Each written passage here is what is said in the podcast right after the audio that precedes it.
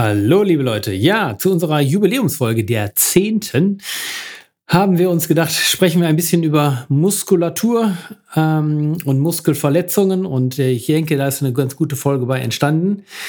Wenn ihr uns eine Bewertung geben wollt, würden wir uns freuen. Ähm, natürlich nur fünf Sterne, ist klar. und ansonsten ähm, wünsche ich, wünschen wir euch ein schönes Weihnachtsfest, einen guten Übergang ins neue Jahr. Und was in der Folge leider untergegangen ist, was wir natürlich nicht vermissen wollen, ist ähm, die Grüße an Herrn K. In diesem Sinne viel Spaß. Bonjour zu Ein Schmerz und eine Seele, dem chirurgisch-orthopädischen Podcast mit Jochen Vöge und Thomas Garn aus dem Le Quartier Central in Düsseldorf. Ja, herzlich willkommen, liebe Freunde, zur Trommelwirbel zehnten Folge von unserem Podcast Ein Schmerz und eine Seele. Hat auch nur drei Jahre gedauert. Wahnsinn. Oder so. Ja, dass ich das überhaupt mal so lange mit dir aushalte, da hätte ich überhaupt nicht gedacht. Zehnmal. Ich werde verrückt, doch. Ey, Wahnsinn. Ja, ähm, wir besprechen auch heute ein Thema, wo Thomas eigentlich gar nicht so viel zu sagen kann. Genau. Muskeln. Habe ich überhaupt keine Ahnung zu. Wenn wir über Fett reden würden, könnte ich mitreden. Also wir reden über Medizin, deswegen bin ich sowieso raus. Da bist du eh raus, genau. Da bist du eh raus. Ja, was soll man sagen? Nein, das war dem VHS-Kurs auch leider nicht so Bestandteil bei dem Hobbymediziner für Anfänger. Ja, und wie gesagt, beim Thema Muskel, wenn ich mir dich so angucke, Tja. Ja. Ja gut. Stille. Aber wir reden auch nicht über Fett, deswegen weiß ich auch nicht, warum du jetzt hier gerade sprichst. Ja, da, ich könnte dir immer was über verschiedene Fetttypen sagen, aber ich gleich wieder was über verschiedene Muskeltypen. Aber zunächst erst einmal die Frage, weil heute können wir sie ja stellen. Letztes Mal hatten wir so eine lange Pause. Wie ist es dir seit dem letzten Podcast ergangen, lieber Thomas? Ich habe natürlich sehnsüchtig auf die endlich ähm, dann die zehnte Folge gewartet. Ähm, jetzt ist es endlich soweit. Nee, ansonsten ja gar nicht mal so viel. Man merkt, ähm, das Jahr nimmt ähm, langsam sein Ende oder läuft seinem Ende entgegen. Ähm, Patienten werden, ja, was soll man sagen, hm, die brauchen auch so langsam Jahreswechsel. Ja, die brauchen auch Urlaub. Sein. Genau. Mhm. Manche schon. wir auch. Äh, ja. Wir werden noch bis Freitag, äh, bis zum 23. hier arbeiten. Dann werden wir uns mit unseren Mitarbeitern nochmal schön auf dem Weihnachtsmarkt einen Jahresausklang geben und dann in einen wohlverdienten zehntägigen Praxisurlaub ja. verabschieden. Genau. Ja. Ansonsten bei mir jetzt nichts nichts nichts Wildes, nichts Besonderes passiert, aber ich glaube bei dir, du warst ja im Jerusalem. Nee, was in, in, in, in ähm, Israel. Ja, das, mit dem DFB, das, das eine schließt das andere ja nicht aus. Ja, ne? genau. genau. Ja, du hast recht. Also ich war noch mal äh, das zweite Mal jetzt äh, in Israel und ähm, ich habe ja letztes Mal schon erzählt, dass ich da von dem Land doch schon ein bisschen beeindruckt war. Und wir waren diesmal nicht nur in Tel Aviv, sondern wir waren auch mal einen halben Tag in Jerusalem. Und ähm, ja, ich bin sonst jetzt nicht so total kirchlich unterwegs. Ich bin zwar noch in der Kirche und nicht ausgetreten und ich gehe auch Heiligabend immer brav dahin und finde das auch eigentlich ziemlich gut und will jetzt gar nicht über die Institutionen sprechen. Wir in der Familie sind noch in der evangelischen Kirche und fühlen uns da eigentlich auch ganz wohl. Und dann waren wir in, äh, Jerusalem, in Jerusalem und ja, es war schon beeindruckend. Das Wetter war gut und das so zu sehen, wo auf engem Raum so drei doch hohe Heiligtümer der verschiedenen Kirchen waren, von der Klagemauer über den Felsendom und dann zur Grabeskirche. Das war neben, der, neben dem Fußball sicherlich auf jeden Fall ein, ein Highlight. Und äh, ja, das hat mich schon so ein bisschen berührt. Also sonst bin ich da nicht so. Tel Aviv ist halt, wie gesagt, völlig anders von der Stadt her. Es, wir waren noch am, am Sabbat äh, in Jerusalem, da ist es noch mal ein bisschen ähm, religiöser. Und äh, das war, war echt spannend. Also äh, muss ich zugeben, kann ich nur jedem empfehlen. Ist klar, mit Sicherheit ist nicht immer so einfach. Es ist natürlich Polizei da äh, unterwegs, aber es lohnt sich auf jeden Fall. Aber in Tel Aviv war das auch so? In Tel Aviv soll ja sehr mondän, sehr, sehr viele Restaurants, viele Bars, viele ja. Clubs, mhm. Tel Aviv viel Party. War weniger. Also es war weniger Polizei, weil ich glaube auch, weil dieses auf, doch die Atmosphäre ist dann durch die verschiedenen Religionen, glaube ich, schon auch immer so ein bisschen aufgeladen. Und da war es, da war das nicht so. Tel Aviv ist eine ganz andere Stadt, ist moderner, mit einer riesen Promenade. Habe ich schon mal gesagt, ich war noch nie in LA, aber ich glaube, so ein bisschen stelle ich mir das vor. Es sehr viel Sport wird getrieben, sehr viele Surfer im Wasser, was ich auch so im Mittelmeer eigentlich selten gesehen habe, aber da wird viel gesurft. Die Stadt selber, viele Clubs, Ähm, also ganz anders. Da sind am Sabbat wohl, ist mir gesagt worden, auch nicht längst alle Läden zu, ähm, was in Jerusalem einfach ein, ja, schon, schon anders ist. Und ähm, ja, da hatte man, du siehst natürlich immer mehr Polizei und es ist schon so, dass man merkt, dass es in diesem Land einfach, dass es ein Sicherheitsthema gibt, ähm, aber äh, man hat sich da nie unsicher gefühlt. Und insgesamt, also tolles Land, total nette Leute, äh, super Essen und fußballerisch, ja, so mäßig erfolgreich. Wir haben leider das letzte Spiel gegen Österreich total unglücklich verloren und ähm, müssen jetzt äh, in der nächsten Qualifikationsrunde, die im April da mit der U19-Nationalmannschaft in wohl Norwegen stattfindet, ähm, unter anderem dann gegen, gegen Norwegen äh, ran. Das wird nicht ganz so einfach, wenn man da Erster werden muss in der Gruppe. Ähm, ja, aber ich bin gespannt und ähm, das war insofern, klar, das Wetter war schön im November, das ist ja auch immer mal toll. Und ähm, mit dem, dem ganzen Team, mit den Mädels und dem Team hinter dem Team, wie es so schön heißt, macht es immer sehr viel Spaß. Man, man äh, spielt Fußball auf hohem Niveau, also ich jetzt nicht, aber äh, die Mädels zumindest. und ähm, ja, also das war im Endeffekt mein Highlight in, äh, in der Zeit seit unserem letzten Podcast. Ja, nicht schlecht. Außerdem habe ich gesehen, bist du jetzt auch äh, mit dem Training wieder eingestiegen. Also so ein bisschen Ey. hat man auf Strava den einen oder anderen Lauf zumindest ähm, ähm, ja, aber Strava, können. Ey, bei Strava bin ich raus jetzt. Ich bin da jetzt ausgetreten. Das, ich, das, ist, das setzt mich alles zu sehr unter Druck. Ey, wenn ich euch da immer sehe, wieder 20 Kilometer, 100 Kilometer und schwimmen und morgens um sechs und hin und her. Und dann gucke ich mir jetzt, gerade ist wieder bei Strava Zeit des Jahresrückblickes. Der ist doch dann sehr übersichtlich bei mir. Und jetzt habe ich gedacht, nee, das, das, das, das macht mich depressiv, ja. Also diese, diese ganzen Kollegen hier, auch von meinen alten Kollegen hier, die Philipp und Peter, die sind da immer am Trainieren wie die Verrückten und die schaffen das irgendwie immer da. Ich schaff das irgendwie immer nicht. Morgens, du auch morgens immer, wir um 6 Uhr schwimmen. Ja, im Winter bei zwei Grad plus. In der Zeit lang habe ich das ja auch mal gemacht, aber. 7 Grad minus, sag ich dann oh, Ey, nee, das geht gerade mal gar nicht. und ähm, naja, da habe ich jetzt auf jeden Fall erstmal Pause gemacht, aber ich bin, versuche eben zwischendurch so ein bisschen was zu machen. Triathlon, das bin ich jetzt meilenweit von entfernt. Aber mir wird schon reichen, wenn ich so zwei, dreimal die Woche laufen gehe. Mehr ist gerade bei mir nicht drin. Naja, das äh, liegt wahrscheinlich auch in der muskulären Situation, womit so wir natürlich aus. direkt beim, beim Thema, Thema sind. Was für eine Überleitung, sag ich hey, Wahnsinn, Wahnsinn, Wahnsinn, Wahnsinn. Ja, ich wollte euch heute so ein bisschen ganz, ganz banale Dinge äh, über die Muskulatur erzählen. Viele von euch wissen natürlich die meisten Begriffe da auch schon oder die meisten äh, Tatsachen.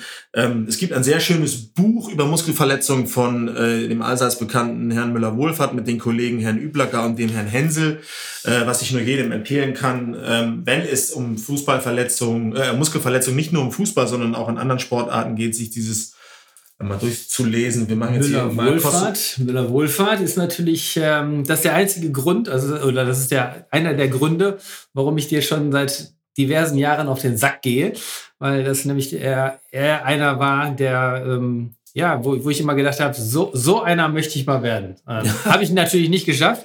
Ähm, aber zumindest ähm, ist es einer der Gründe, warum ich auch Arzt geworden bin, weil ich den echt cool fand. Ähm, von daher. Ich glaube, ja. der ist auch cool, was er alles so gemacht hat, glaube ich. Ich kenne ihn persönlich nicht, leider, aber ähm, wir machen auch hier natürlich jetzt hier keine Werbung für Bücher, weil wir, weil wir glauben, der muss das noch verkaufen können, sondern es ist einfach eine reine fachliche, fachliches Buch. Ich finde das gut.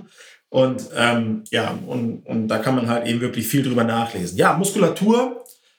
Ja, gibt's drei Typen, habt ihr sicherlich schon mal gehört. Es gibt die Skelettmuskulatur, davon habe ich ein bisschen weniger. Dann gibt's die glatte Muskulatur an den Organen, das ist, glaube ich, okay. Und dann gibt's die quergestreifte Muskulatur des Herzens. Und äh, die Verletzung, über die es hier geht, betreffen natürlich äh, ausschließlich äh, die Skelettmuskulatur, weil wenn es um Herzmuskelverletzungen geht, dann sind wir die Falschen und äh, die glatte Muskulatur der Organe ist anders aufgebaut und wird natürlich ist hier bei uns in der orthopädischen Praxis kein Thema. Wir unterscheiden dann Muskelgruppen nach verschiedenen, in der Medizin wird ja alles immer mit einem Namen gegeben und da gibt es verschiedene Möglichkeiten, wie man das macht. Entweder man beschreibt die Lage der Muskulatur, wie zum Beispiel im Arm der Musculus brachialis oder zwischen den Rippen die Musculi intercostalis oder man nimmt die Form der Delta-Muskel und, und, und. Und das kennt ihr wahrscheinlich auch noch alle aus dem, früher aus dem Biologieunterricht. Ich meine, wir hatten das da. Ähm, wir haben im Endeffekt zwei Fasertypen. Zwei Fasertypen. Ja. Dann überfordert mich schon wieder. Ne? Ja, genau. Ich heiße ja, ja Garn, deswegen kenne ja, ich mit Fasern ja eigentlich aus. Genau, ja. Also, Ja, es gibt einfach zwei Fasertypen. Das eine ist Typ 1, das sind die langsam zuckenden Muskelfasern und Typ 2 sind die schnell zuckenden Fasern. Typ 1, langsam zuckend, eher für den Ausdauerbereich gedacht, zum Beispiel in der Wadenmuskulatur. Musculus soleus sind die Muskeln, die du halt trainierst beim Triathlon. Die schnellen Muskeltypen sind dann zum Beispiel im Quadrizeps, das ist der Oberschenkelmuskel von vorne, die man eben bei den Sprintern oder äh, bei den Fußballern auch sehr häufig sieht. Die haben ein Verhältnis 60 zu 40 äh, von, äh, ja, von den Fasertypen 2 zu 1. Das heißt also, es sind mehr schnelle Muskelfasern vorhanden als langsame. Und ähm, natürlich ist das so, das ist kein Dauerzustand. Solche Fasertypen kannst du natürlich auch so ein bisschen trainieren, wobei eine gewisse Veranlagung da ist. Das weiß man selber. Genetisch. Genau, genetisch da ist. Es gibt schnelle Leute und es gibt langsame Leute und das hat natürlich nichts alles mit, nur mit Training zu tun. Ich würde mal schätzen, aber das ist jetzt eine grobe Schätzung, dass du 80 Prozent vorgegeben hast. Ja, also und, äh, wahrscheinlich. Aber hängt natürlich auch von der, von der Ethnie ab, weil klar. auch da gibt es sozusagen nochmal große Unterschiede. Ähm, aber klar, sind, ist, die, die Unterschiede sind einfach da und nur bis zum gewissen Grade lässt sich das trainieren. Das weiß man ja auch. Es gibt Leute, die einfach eher Ausdauersport können und auch machen und da einfach extrem gut unterwegs sind und welche, die halt für den Ausdauersport nicht so geeignet sind, sondern eher dafür da sind, halt auf kurzen Distanzen schnell zu laufen. Ja, genau. auf jeden Fall. Ja, Muskeln liegen dann in so Faszien, das hat man auch schon mal gehört. Es gibt die Faszientherapie, wo man versucht, Verklebungen in der Muskulatur zu lösen. Da kommen wir dann ein bisschen später drauf noch. Bewegungsmuster, es gibt die Beugung und die Streckung. Und meistens sind diese Bewegungsmuster konträr zueinander.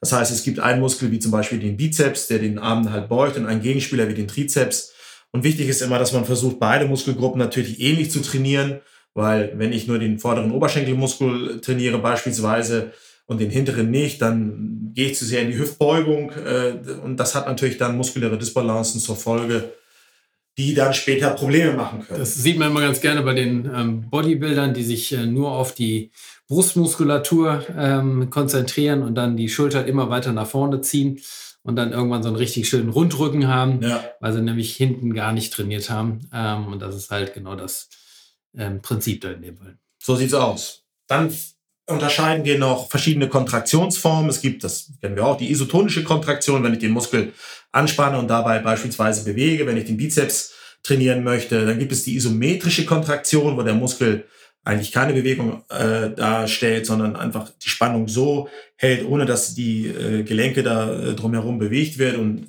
eine Sonderform ist die isokinetische Kontraktion, die man eigentlich nur mit computergesteuerten Geräten im Fitnessstudio herstellen kann. Aber hauptsächlich sind die Formen isotonisch, wenn ich beispielsweise den Ellenbogen beuge, äh, um den Bizeps zu trainieren, oder eben isometrisch, wenn ich das Gewicht nur halte, ohne eine Bewegung drauf ähm, durchzuführen.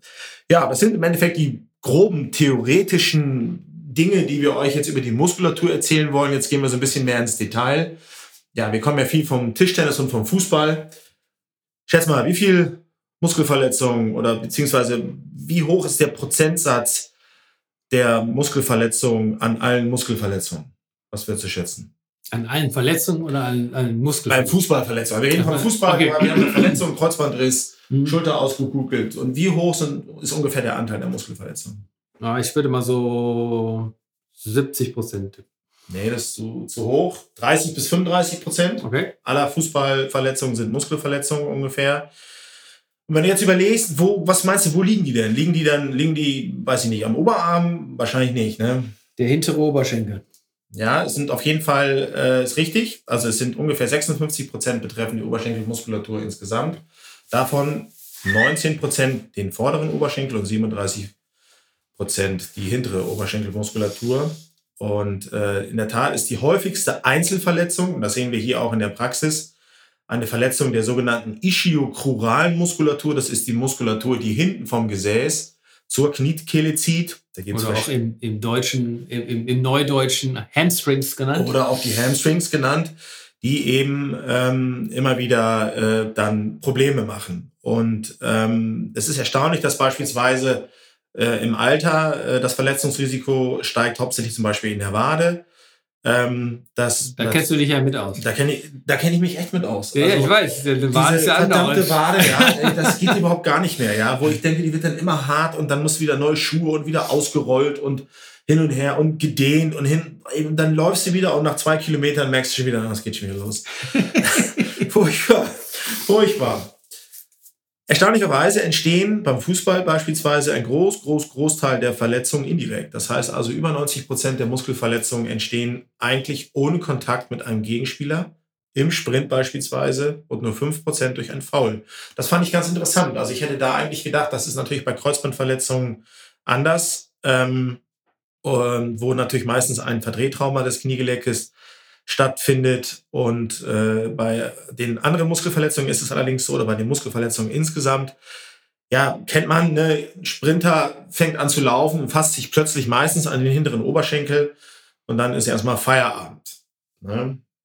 Genau. So sieht's aus. So, wir sind also jetzt soweit. Es, äh, du bist jetzt äh, Mannschaftsarzt beim Tischtennis und äh, der Timo Boll, der hüpft da rum an der Platte links und rechts und, und hoch und runter und plötzlich, ja, plötzlich fasst er sich jetzt hinten an den Oberschenkel. Wie würdest du vorgehen? Was machst du? Das ist erstmal schlecht, sage ich jetzt mal. Da muss ich das natürlich erstmal ganz genau angucken, wie das ähm, ähm, Verletzungsmuster, wie die Bewegung dazu ist, vielleicht. Ähm, also man sollte sich das schon genau angucken.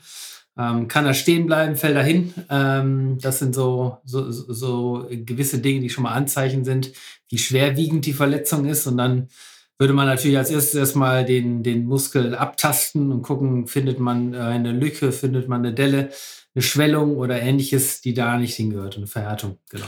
Genau, also du hast eine Sache schon richtig angesprochen, wenn ein Sportler direkt hinfällt, und das sehen wir ja auch immer beim, ähm, bei den Sprints, beim Fußball oder wo auch immer, wenn also direkt ein Sturz stattfindet bei so einer Muskelverletzung, dann kann man schon mal davon ausgehen, äh, das ist jetzt nicht so ohne, da ist dann doch deutlich mehr kaputt gegangen als beispielsweise ähm, ja, eine, eine kleine Zerrung. Zu den einzelnen Typen kommen wir gleich nochmal, wie die eingeteilt werden. Aber das ist vollkommen richtig, das ist immer schon mal ein schlechtes Zeichen. Und dann ist es so vom Prinzip her, dass, also wir beim Fußball zumindest, erstmal das ganz klassische Pechschema machen. Pech, Pause, Eis, Kompression, Hochlagerung. Das heißt, in dem Fall liegt der Spieler auf dem Platz. Wir laufen dorthin, also ich mit dem Physio. Ähm, wir tasten den Muskel ab, wir fragen, was ist los. Und er zeigt, sagen wir mal, an den hinteren Oberschenkel. Da gibt es einen klassischen Muskel, den Bizeps femoris, der in den meisten Fällen von so einer Rissform betroffen ist. Und man kann relativ punktuell dann in der Tat tasten. Das konnte der Müller-Wohlfahrt wohl ziemlich gut. Der ist ja immer in den Muskel eingetaucht. Ganz so tauchen kann ich nicht, aber man kann doch ganz gut tasten, wo dann eben die strukturelle Schädigung ist. Und dann wird dort gezielt mit so speziellen Pads ein Kompressionsverband angelegt. Warum machen wir das? Damit es, wenn möglich, nicht direkt zu einer Einblutung in die Muskulatur kommt und sich direkt ein Riesenhämatom bildet. Das hilft auch eigentlich immer ganz gut. Eisspray macht er doch, oder? Auch, nee, Eisspray Eis. machen wir gar nicht. Wir, okay. wir, wir haben also ähm, diese Eisbeutel, diese, diese, diese, Ja, wir haben diese, wir haben eine, eine, eine, Eisbox und da ist alles drin. Das heißt, sowohl der Wickel als auch der Kompressionswickel, da gibt es verschiedene äh, Modelle, die liegen in dieser Eisbox drin. Okay. Und dadurch, dass sie mit diesem Eiswasser getränkt sind, ist es aus meiner Sicht ist es angenehmer. Dieses Eisspray selber, da bin ich jetzt nicht so ein Freund von, weil das doch manchmal, wenn man das so doll anwendet, kleine Erfrierungen machen kann. Da ist und ähm, dieser, dieser Wickel ist besser. Und das sind so, das sieht so aus, als wie, wie so Pads quasi, die werden zurechtgeschnitten. Jeder Physio kennt das natürlich. Du schneidest dir im Vorfeld immer schon spezielle Formen zurecht, weil du ja weißt, okay, entweder er knickt um, dann machst du dir so eine Art U, damit du das über den Knöchel kleben kannst oder beim Muskel eben dann was Punktuelles, wie so eine kleine Pyramide, die man dann eben wie so ein Druckverband auch bei einer, bei einer Blutung dann auf die Muskulatur draufwickelt ja, und dann entweder der Spieler kann noch selber vom Platz gehen oder wenn es richtig mies ist, muss er gestützt werden. Ähm, und dann geht es erstmal, passiert erstmal gar nichts. Das heißt, dann ist es so, dass wir den Spieler erstmal am Spielfeldrand natürlich lassen, er soll sich warm anziehen, damit er sich nicht erkältet. Und dann gehen wir in den Physioraum und machen die weitere Diagnostik. Was machen wir? Wir machen den Verband ab. Wir tasten nochmal, wir gucken, gibt es ein Hämatom. Dann haben wir, habt ihr das beim Tischtennis auch, wir haben so ein kleines mobiles Ultraschallgerät. Nee, haben wir leider noch nicht, aber ist, ist sozusagen in der Mache, dass das ja. kommen soll. Hm? Die Auflösung ist natürlich nicht so gut wie bei unseren Ultraschallgeräten in der Praxis. Es ist natürlich auch kein MRT, aber man kann in Kombination mit dem Tastbefund, finde ich, schon ganz gut erkennen, handelt es sich jetzt hier nur um so eine leichtere Zerrung oder wenn du direkt ein Hämatom siehst, oha, ist da doch eben mehr kaputt gegangen. So, und dann kommt der Spieler natürlich äh, äh, in die, ja, dann zieht er sich um, duscht und geht dann in den Physioraum. Wir machen dann eine, eine langsame Anwendung. Viel machen wir gar nicht mit der Muskulatur. Wir lassen die erstmal in Ruhe und ähm, ja, machen vom Prinzip her nur äh, so ein bisschen die Spannung raus und äh, machen dann Salbenverbände drauf und dann kommt er am nächsten Tag nochmal zur Kontrolle und wir schauen dann wieder. Und äh, dann wird weiter geguckt. Wieder, wenn wir im Ultraschall ein Hämatom sehen, punktieren wir das ab. Das kann man ganz gut machen. Ich glaube, die Kollegen aus München nehmen dann immer noch eine Substanz, die ehemals das Kälberblut äh, gewonnen wurde, das Actovegin, und tun es da rein. Das machen wir nicht, um ehrlich zu sein. Ähm, wir nehmen, wenn, dann schon eher mal Traumehl. Das ist so eine pflanzliche ähm, Lösung, die man da äh, dann an die Muskulatur anspritzen kann. Aber ansonsten gilt es erstmal nur darum, das Hämatom zu entlasten. Und äh, wenn wir können, machen wir danach dann eine Kernspintomographie. Ja, das wäre ja. ähnliches, ähnliches Vorgehen beim Tischtennis auch, nur dass wir die dann halt ja. anschließend in der Praxis sehen und dann da entsprechend äh, behandeln. Ähm, und dieses Abpunktieren, ja, das, ähm, auch das ähm, gehört eigentlich standmäßig dazu. Ja. Ähm, weil, und dann auch natürlich den Muskel ein bisschen in Ruhe lassen, keine, also zumindest bei diesen groben Verletzungen, größeren Verletzungen zumindest keine Massage oder ähnliche Dinge, sondern dann wirklich einfach mal ein bisschen Ruhe reinbringen. Genau. Ja, dann kommt zum MRT und dann gibt es eben verschiedene Typen. Auch da kann man die, die kann man einteilen. Es gibt Typ 1 und Typ 2. Das sind in erster Linie funktionelle Muskelläsionen, wo wir unterscheiden. Typ 1a ist eine Muskelverhärtung einfach nur. 1b ist der klassische Muskelkater, den wir alle schon mal erlebt haben. Dann gibt es Typ 2, sind die neuromuskulären Läsionen. Ähm, und wir kommen dann, entscheidend sind die Typ 3 und Typ 4 Verletzungen, die strukturellen Muskelverletzungen, wo man eben schon auch im MRT äh, meistens mit Kontrastmitteln dann eben auch Dinge erkennen kann, dass einzelne Muskelfasern gerissen sind. Typ 3 beispielsweise der partielle Muskelriss und der wird dann auch unterschieden in 3a den Muskelfaserriss oder in 3b den Muskelbündelriss. Das sind alles so Begriffe, die wir schon mal, ähm, die man schon mal gehört hat. In der Regel, wenn man sich zumindest mit dem ähm, mit der, mit der Sportart oder generell mit dem Sport äh, beschäftigt. Es ist so, Muskelfaserrisse sind im Endeffekt Verletzungen von kleinen Riss, von sogenannten Sekundärbündeln, sogenannte Fleischfasern. Und ein Bundelriss ist dann eben wirklich ein, ein richtiges Muskelbündel, welches aus mehreren Faszikeln besteht und da eben reißt, was natürlich eine viel längere ähm, Heildauer ist. Und dann die letzte Form, der Typ 4, ist dann sehr unangenehm. Das ist der subtotale, komplette Muskelriss oder der sehnige Ausriss, wie wir ihn auch sehr häufig, zumindest an den Hamstrings oder auch bei Kindern zum Beispiel, ganz interessant, oben an der Oberschenkelmuskulatur am Quadrizeps im Wachstumsalter bei Fußballern sehen können, wo der Muskel an der Wachstumsfuge dann oben ausreißt. So, also wir haben jetzt die Diagnose gestellt, sagen wir mal, wir haben jetzt einen Typ äh, 3b-Verletzung, das ist ein Muskelbündelriss. Was würdest du denken? Klar, Behandlung, was würdest du machen? Muskelbündelriss. Ja, wir haben Muskelbündelriss, hinten im mhm. Bizeps femoris, ordentlich Hämatom, das haben wir jetzt abpunktiert und ähm, haben den MRT-Befund und der Sportler sitzt jetzt vor uns, und die Sportlerin natürlich, und sagt jetzt, äh, so was ist denn jetzt, wie lange falle ich denn jetzt aus und äh, was machen wir denn jetzt? Also äh, bei der, bei der Verletzung, da muss man natürlich mal gucken, man wird ähm, als erstes wahrscheinlich mal so sagen oder grob schätzen, dass es mindestens vier Wochen dauern wird, bis er wieder ähm, ja, komplett ja. in Back to Competition, sagt man ja so schön, äh, geht. Also da ist das Minimum. Ähm, der wird sicherlich ein paar physikalische Behandlungen brauchen, ähm, sei es äh, Magnetfeldtherapie, sei es Lasertherapie, ein bisschen Elektrotherapie. Der wird eine, eine, eine physiotherapeutische ähm, sanfte Bewegungsbeübung ähm, ähm, brauchen und ähm, ja, ansonsten Ruhe. Ne? Ich denke auch. Also ich würde so einen Patienten auch, das Einzige, was ich glaube ich machen würde am Anfang, wäre auch ja, erstmal die Schmerzen nehmen. Also es tut, sowas tut natürlich auch weh. Da ist es auch nicht verkehrt, wenn man in der Ruhephase mal ein paar Tage ein bisschen Ibuprofen nimmt, aus meiner Sicht, oder Voltaren, um die Entzündung rauszunehmen. Natürlich ohne den Muskel zu bewegen. Dann würden wir wahrscheinlich nur Lymphdrainage machen erstmal. Also ganz banal versuchen, die Schwellung rauszubekommen. Abschwellende Maßnahmen, überkühlen nochmal. Es gibt Enzympräparate, die sind zwar gerade schlecht lieferbar, wie vieles anderes auch. Aber das kann man schon machen auf pflanzlicher Basis. Arnika, diese äh, Dinge, ähm, die finde ich persönlich ganz gut, weil es eben natürlich um Gottes Willen kein Doping ist und weil es gut verträglich ist und weil es schon so ein bisschen was wird. Dann Magne äh, was, was hilft. Magnetfeldtherapie, super. tut dem Patienten nicht weh. Und ähm, nachdem man ihn dann in Ruhe gelassen hat und er hoffentlich schmerzfrei wieder gehen kann, fangen wir in der Regel mit leichten Belastungen an. Da ist alles unter Wasser immer sehr schön. Also diese, wenn man es kann, alle dieses Aquajogging oder jede Bewegung unter Wasser geht perfekt, weil es für die Muskulatur aufgrund der weniger bestehenden äh, Schwerkraft einfach viel erholsamer ist. Fahrradfahren kannst du machen, ganz genau. locker. Schwimmen ist schon wieder grenzwertig, ähm, weil da natürlich schon relativ viel Muskelkraft auch aufgewandt, aufgewandt werden muss. Also sicherlich ja. lockeres Pedalieren beim Fahrradfahren, aber auch da natürlich nicht mit zu viel Kraft. Und da hängt es natürlich auch wieder davon ab, wo ist die Verletzung. Weil wenn ich ähm, den, den vorderen Oberschenkelbereich habe, dann habe ich natürlich da beim Fahrradfahren relativ viel Kraft, die da aufgewandt werden muss. Genau. Wichtig ist immer, dass man immer im schmerzfre schmerzfreien Bereich bleibt. Also dass der, der Spieler, Spielerin ähm, Feedback gibt und sagt, okay, tut das weh? Ja, nein, nein, tut nicht weh. Okay, dann kann man es langsam steigern.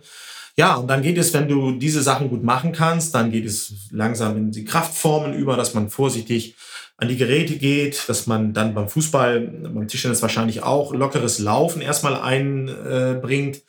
Das ist meistens in Woche drei bis vier fängt das äh, erst an, weil die ersten 14 Tage bei so Bündelrissen sind doch sehr unangenehm und äh, vorher kann man aus meiner Erfahrung kaum anfangen, die Muskulatur zu, zu belasten. Und ähm, dann zieht es sich dann doch länger bei diesen Rissen. Also bei Faserrissen ist was anderes, das geht schneller, aber Bündelrisse dauern also nach meiner Erfahrung mindestens sechs bis acht Wochen, wenn nicht sogar drei Monate, bis da ein, ein Profisportler wieder so einigermaßen auf den, auf den Beinen ist. Weil das Problem, was wir immer haben, kennst du auch, du fängst zu früh an. Genau, das ist ja sowieso bei den meisten, die haben natürlich einen hohen, hohen Bedarf oder einen hohen Druck, schnell wieder ähm, zu spielen, schnell wieder ihre Leistung zu bringen.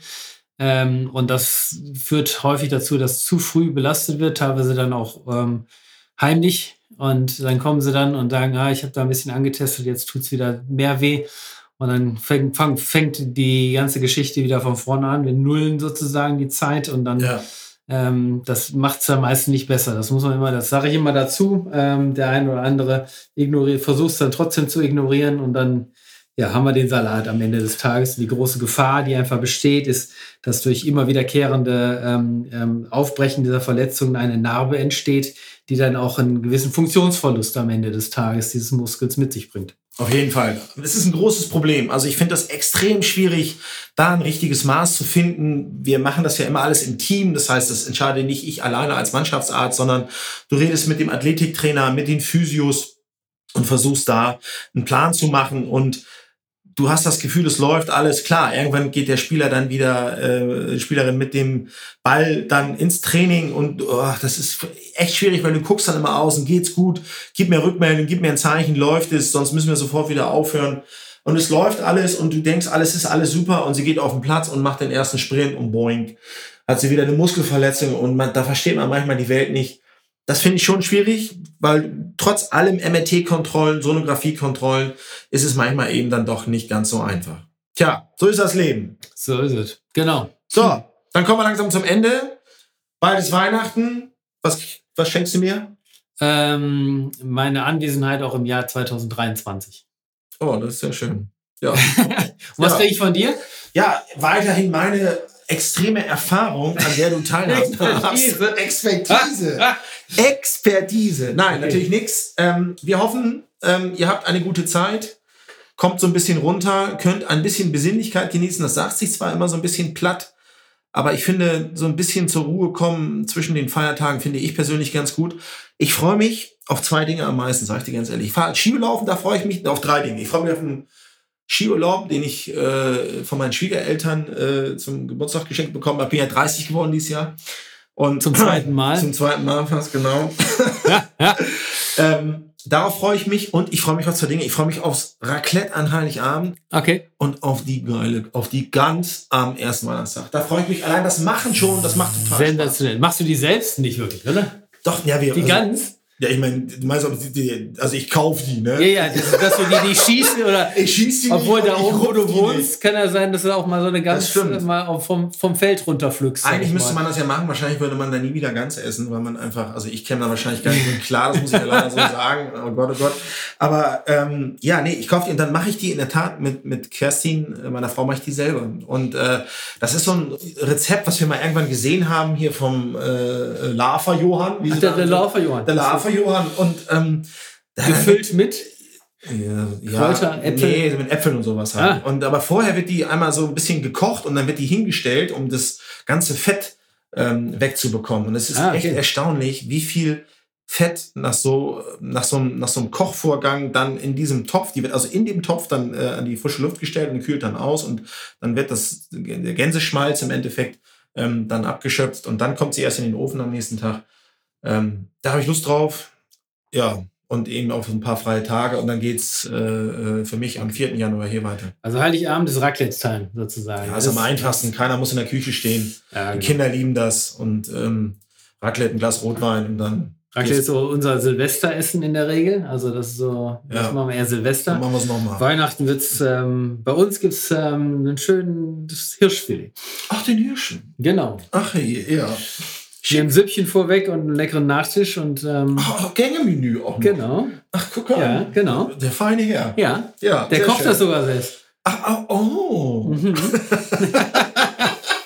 Nee, also also- ja, bei der Gans mache ich mit Kochen. Da habe ich sonst wenig zu melden. Das macht meine Frau. Ja, Raclette koche ich auch mit. Käse